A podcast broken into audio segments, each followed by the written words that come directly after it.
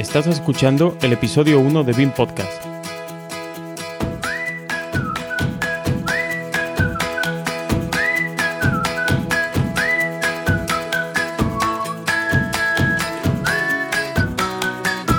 Hoy intentaremos aclarar qué es BIM.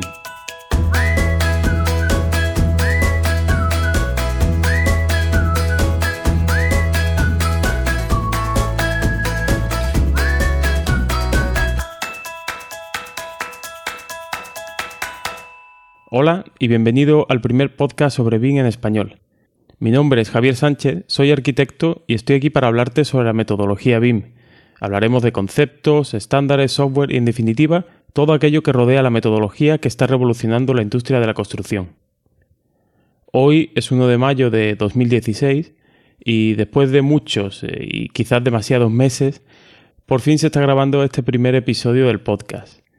El piloto se publicó si mal no recuerdo, allá por el 22 de diciembre de, 2015. Y desde entonces, la verdad es que le he dado quizás demasiadas vueltas al podcast, a la estructura, intentar conseguir la mejor calidad de sonido, guiones. Y bueno, mm, al final, entre, bueno, también en cierta manera sido un poco por el por tema de trabajo, ¿no? Que he estado algo, algo liado, lo cual de lo cual no me quejo. Y bueno, mm, ya hoy he tomado la, determinación de que esto había que arrancarlo. Mm, tampoco creo que ni que tenga el peor contenido, ni que tenga la peor calidad, sino que bueno, mm, hay que arrancar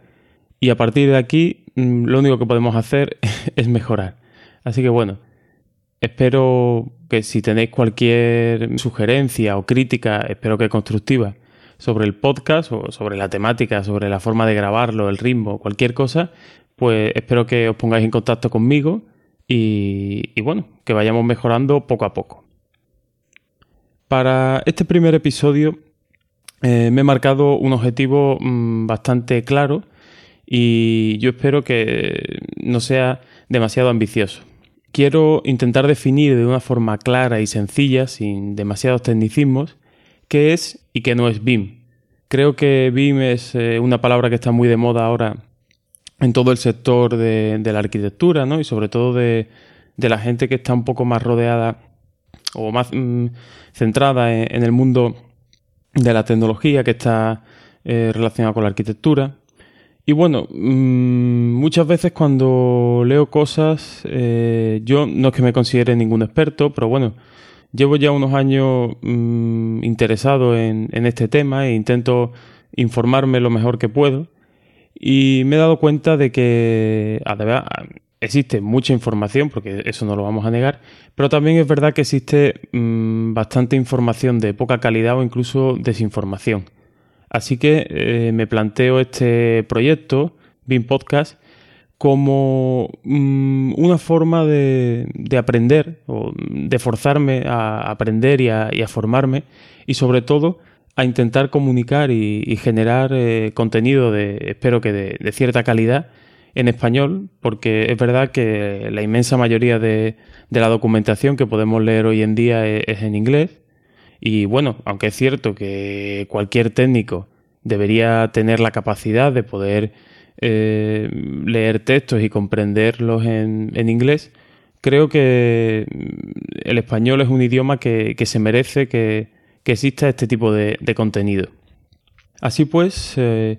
después de, consultar mm, algunos manuales que tenían ciertas nociones sobre qué es BIM, unas definiciones, otras,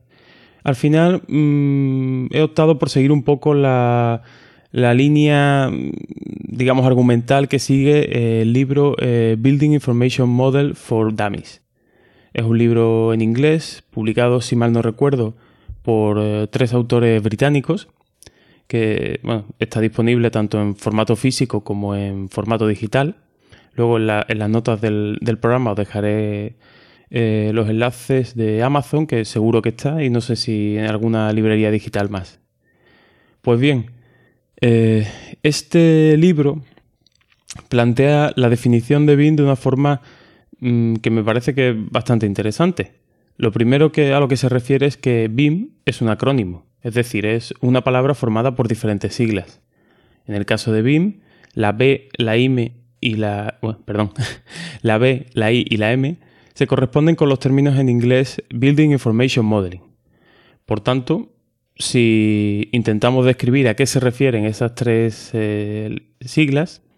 podremos intentar tener una visión global sobre lo que significa BIM. La primera de las siglas, la B, se corresponde con la palabra building y es una palabra que en inglés eh, puede suscitar cierta confusión, ya que eh, puede referirse al verbo to build, al verbo construir, o al sustantivo edificio. Eh, en un primer momento, una persona, la primera vez que se topa con, BIM y con, esta palabra, podría pensar que, la definición más adecuada sería edificio. Sin embargo, la metodología BIM es una forma de trabajo que no es aplicable únicamente a, la edificación, sino que puede aplicarse a la gestión de proyectos de infraestructura, a proyectos de, obra civil, de paisajismo e incluso enlazando un poco con el tema de las eh, ciudades inteligentes, eh, del tema de los eh, del GIS, de la, información geográfica, también puede, puede enlazarse por ahí. Entonces nos encontramos con que building debería definirse en el ámbito de BIM como la acción o el proceso de, construir algo. Es decir, nos deberíamos referir no al, fin último, sino al, a, que se refiere a un, proceso que, debemos seguir. La segunda de las siglas, la I, se corresponde con la, palabra information y que eh,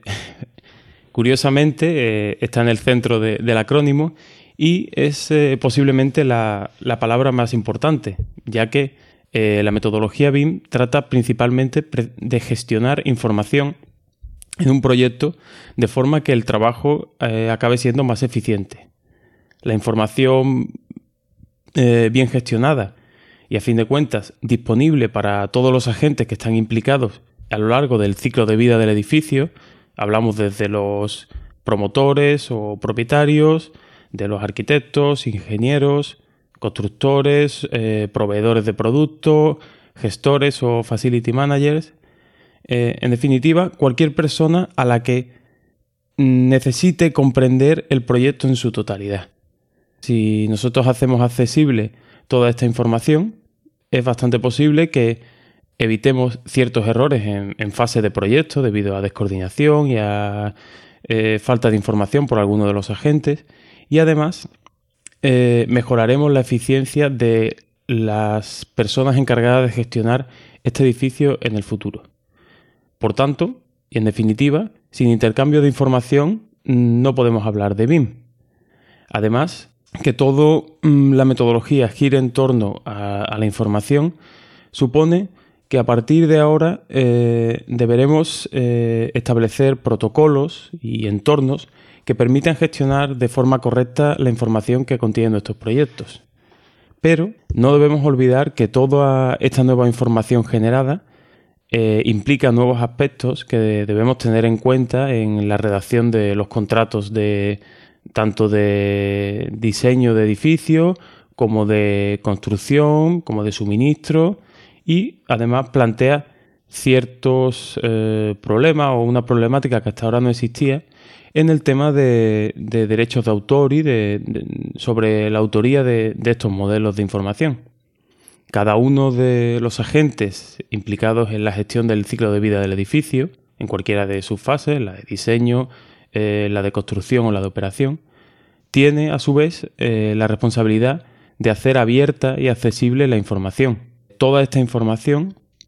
debe, de volcarse en un entorno común de gestión de la, información, de cara a que mantengamos una versión actualizada y precisa del modelo del edificio.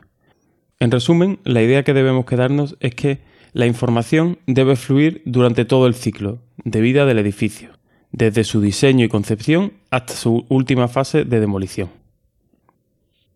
La última de las siglas, eh, la M, se corresponde con la palabra modeling,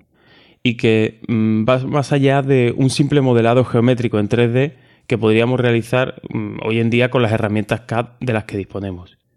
En BIM cuando hablamos de modelar, hablamos de representar todos los datos de un proyecto, ya sean de tipo geométrico, de tipo cuantitativo o de tipo cualitativo. Y hablar de este modelado mm, nos va a llevar inevitablemente a hablar del software. En contra de lo que la mayoría de los desarrolladores de software pretenden vendernos, BIM no es un programa. BIM es una metodología, donde el software no es un fin en sí mismo, sino que es la herramienta que nos debe ayudar en el proceso de construir y de consultar y mantener esos modelos sobre los que se asienta la metodología.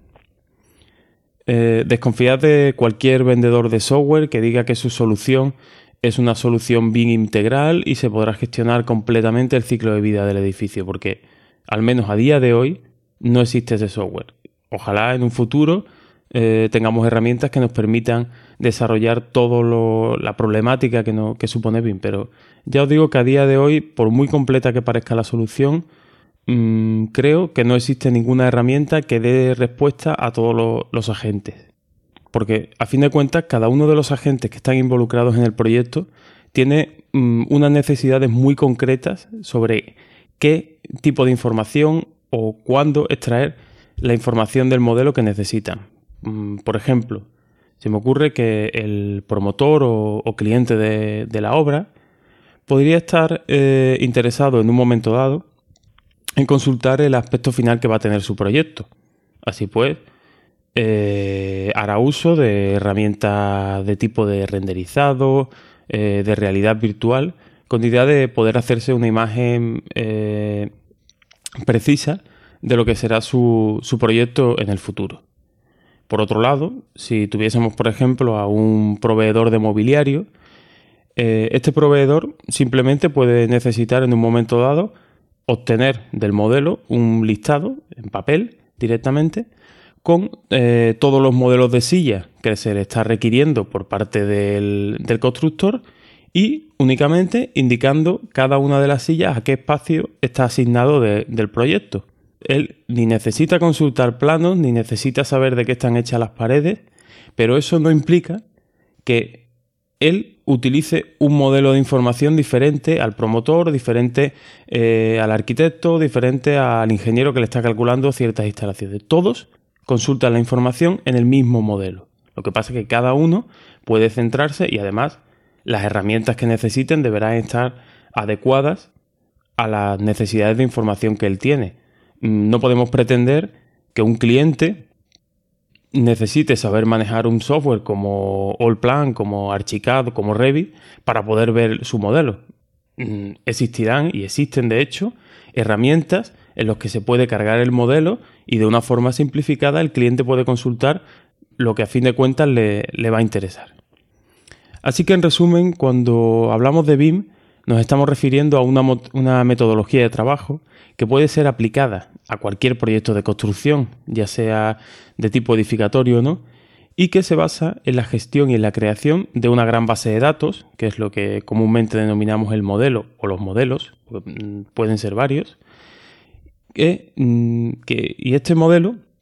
aglutina toda la información referente al proyecto, ya sea de tipo geométrico o no. Y, muy importante, esta información y este modelo deben estar accesibles a todos los agentes que estén implicados durante el ciclo de vida del edificio. En el libro que refería antes, en Building Information Modeling for Dummies, hay una definición que a mí particularmente me gusta bastante y que he traducido libremente del inglés al español y os la voy a leer directamente para no equivocarme, porque creo que, aclara bastantes ideas. BIM es el proceso de combinar información y tecnología para crear una representación digital de un proyecto, que integre datos de múltiples fuentes y evolucione de forma paralela con el proyecto real a lo largo de todo su ciclo de vida, incluyendo diseño, construcción y explotación. A fin de cuentas, eh, muchos sitios eh, también se, simplifica un poco esto de BIM como diciendo que a fin de cuentas eh, con BIM lo que hacemos es construir el proyecto dos veces. Primero lo construimos de una forma virtual a través de, un modelo de datos y por último lo construimos de forma física, que es a fin de cuentas lo que necesitamos. Porque eh, BIM supone intentar industrializar un poco la, construcción y aplicar los principios que la industria les ha llevado eh, en los últimos 30, 40, 50 años a triplicar su productividad a través de métodos de gestión de los procesos, de control eh, integral de la producción, pues a fin de cuentas, BIM lo que está buscando es intentar eh, aplicar mm, ciertos principios con, el agravante de que la industria de la construcción, eh, aunque cada vez más estamos hablando de prefabricados y de trabajos que pueden realizarse antes de la obra, en la mayoría de los casos, cuando hablamos de, construcción, los edificios que se, se, construyen no dejan de ser el, el, primero, o sea, son prototipos y al fin y al cabo son los únicos mm, objetos que se van a construir. ¿no? Eh, no se suele dar caso de que un mismo edificio se construya igual en dos sitios, con los mismos planos, con los mismos datos, en dos sitios. O sea, que al fin y al cuenta, cada edificio es único y eso dificulta mucho. Eh, el tema de la estandarización y de la mm, optimización de, los procesos de la construcción intentando industrializarlo. Así que BIM, en definitiva, aunque en próximos programas mm, me gustaría tratar un poco el tema de la, eh, del origen, ¿no? de, dónde viene un poco mm, todo este tema de, del Lean y de los eh, procesos eh, industriales optimizados, el, el proceso de Toyota, todo este tipo de cosas. Bueno, quiero un poco que, os quedéis eh, con la idea de que eso, de que a fin de cuentas BIM lo que intenta es optimizar todo, todos los procesos implicados en la, en la construcción a través de la información. Y una vez que tenemos claro algunos de estos conceptos básicos que rodean a la metodología, podría ser interesante para este primer episodio esbozar algunos de los beneficios que, BIM reporta a los principales agentes implicados en un proyecto, como pueden ser los promotores, el equipo de diseño, los constructores y los gestores. En primer lugar, los promotores mm, tienen en la metodología BIM un, gran aliado a la hora de, hacer eh, previsiones económicas en fases tempranas de, diseño o en la fase de, estudio de viabilidad. Si, por ejemplo, un cliente tiene una serie de, necesidades, de, espacios, lo que viene siendo un programa, puede, en base a realizar un modelo eh, esquemático, bueno, realmente no, lo realizaría el cliente por su cuenta, sino con, los técnicos que haya designado para, para estudiar la, la de, su propuesta. Unos modelos esquemáticos muy, muy sencillos, basados en superficie, en área, volumen, mm, requisitos mínimos de, habitabilidad y enlazar estos modelos con bases de precios que ayudarán a generar unos presupuestos orientativos que siempre serán bastante más eh, realistas y ajustados que las estimaciones que estamos haciendo hoy en día, que en la mayoría de los casos no deja de ser la aplicación de un precio por, metro cuadrado, unos baremos, y multiplicando por ciertos coeficientes que pueden derivar de la, complejidad de la obra, eh, dificultades de acceso, situación del mercado eh, de la construcción, situación económica. Y que bueno, mm, son estimaciones que sí, que eh, están realizadas en base a estadísticas de, de muchas obras, pero que siempre serán Mm, bastante inferiores a lo que podemos obtener cuando utilizamos modelos con una cantidad de datos y parámetros eh, bastante más, grande. Durante la fase de diseño, otro de, los agentes implicados, en este caso los arquitectos e ingenieros, tienen eh, toda la información del edificio accesible desde el primer momento. De este modo, todos los especialistas pueden colaborar en, el proyecto en fases tempranas de diseño no tienen que esperar a que eh, la fase de diseño avance y, por ejemplo, eh, los calculistas de climatización tienen que esperar hasta que esté definido pues prácticamente un proyecto básico con la mayoría de los espacios. Es probable mm, que se encuentren con la estructura definida y después encuentren ciertos problemas, por ejemplo, para pasar eh, conductos de climatización o incluso para ubicar las propias las máquinas. ¿Qué consigue BIM? Pues eh, si estos calculistas se implican en el proyecto, no solo en, la fase final de diseño, sino que están al tanto del proyecto desde el principio y son capaces de consultar por dónde van los avances en el diseño que están proponiendo la, parte de estructura, la parte de diseño arquitectónico, pues es posible que detecten fallos que de otra forma, mm, en la mayoría de los casos, mm, en el mejor de los casos,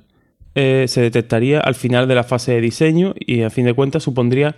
un sobrecoste en horas de, trabajo y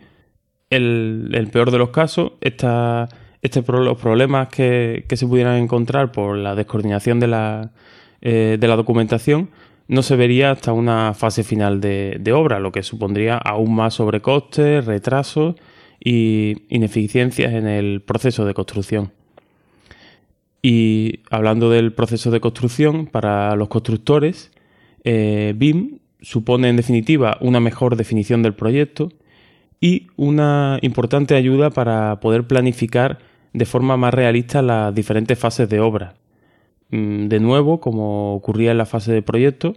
un flujo constante de información limita los, eh, los errores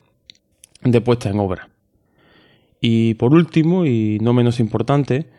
en la fase de explotación u operación, los gestores del edificio tienen en, los modelos BIM toda la información que necesitan para planificar las operaciones de mantenimiento y de gestión de, estos activos inmobiliarios. Con ello, lo que a fin de cuentas se, va a conseguir es eh, tener una previsión económica más precisa durante la vida útil del edificio y mm, reducir eh, los costes de la fase que, según todos los estudios, supone pues del orden de 10-15 veces la...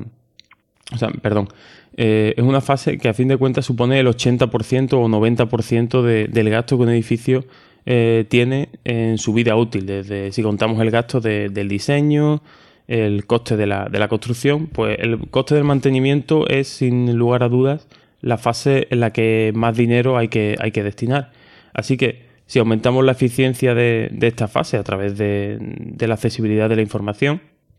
lo que estamos consiguiendo a fin de cuentas es un ahorro económico importante. Y poco más creo que deberíamos hablar en,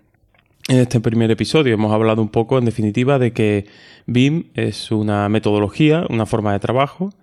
que se centra principalmente en, la creación de, un modelo de, información que está accesible eh, a todos los agentes y que para cualquiera de ellos, en mayor o menor medida, eh, con BIM lo que vamos a, conseguir a fin de cuentas es una mejora económica, vamos a conseguir proyectos de, mayor calidad, con, menores errores. Y bueno, por este primer episodio creo que ya, ya es bastante... Eh, lo he hecho bastante denso, me parece a mí. Espero que, que no haya resultado excesivamente pesado. Mm, perdón si, en algún momento he, perdido un poco el hilo de la charla, pero es verdad que, bueno, tampoco, aunque tengo mis notas eh, del guion delante, mm, tampoco quería guionizar completamente el episodio porque creo que, bueno, al ser la primera vez que, me enfrento a, un micrófono, eh, se iba a notar demasiado que, que, estaba leyendo y bueno, he preferido hacerlo un poco eh, con las ideas que me, iban viniendo a la, cabeza y que, bueno, que todos estos meses he estado dándole vuelta y he estado anotando eh, la forma de, explicarlo mejor. Si quieres proponer algún tema, sugerir invitados o si te animas mejor todavía a venir por aquí y charlar un rato sobre BIM, puedes dejarme un comentario en la, en la web del podcast, en bimpodcast.com o contactar mediante Twitter en arroba bimpodcast o por correo electrónico en info arroba bimpodcast.com. Eh, encontrarás todos los enlaces mencionados en el programa en las notas que acompañan a este episodio. Puedes suscribirte al podcast a través de iTunes, iVoox o seguir las instrucciones que aparecen en la web bimpodcast.com barra suscripción. Eh, además, os recuerdo que en BIM Podcast eh, hemos creado también una newsletter y en ella se recopilan los enlaces más interesantes que estoy encontrando sobre el mundo BIM. Eh, puedes tener más información en bimpodcast.com barra newsletter. Espero una vez más que, hayáis aprendido algo con el, episodio, recibido un saludo y nos vemos en el próximo episodio.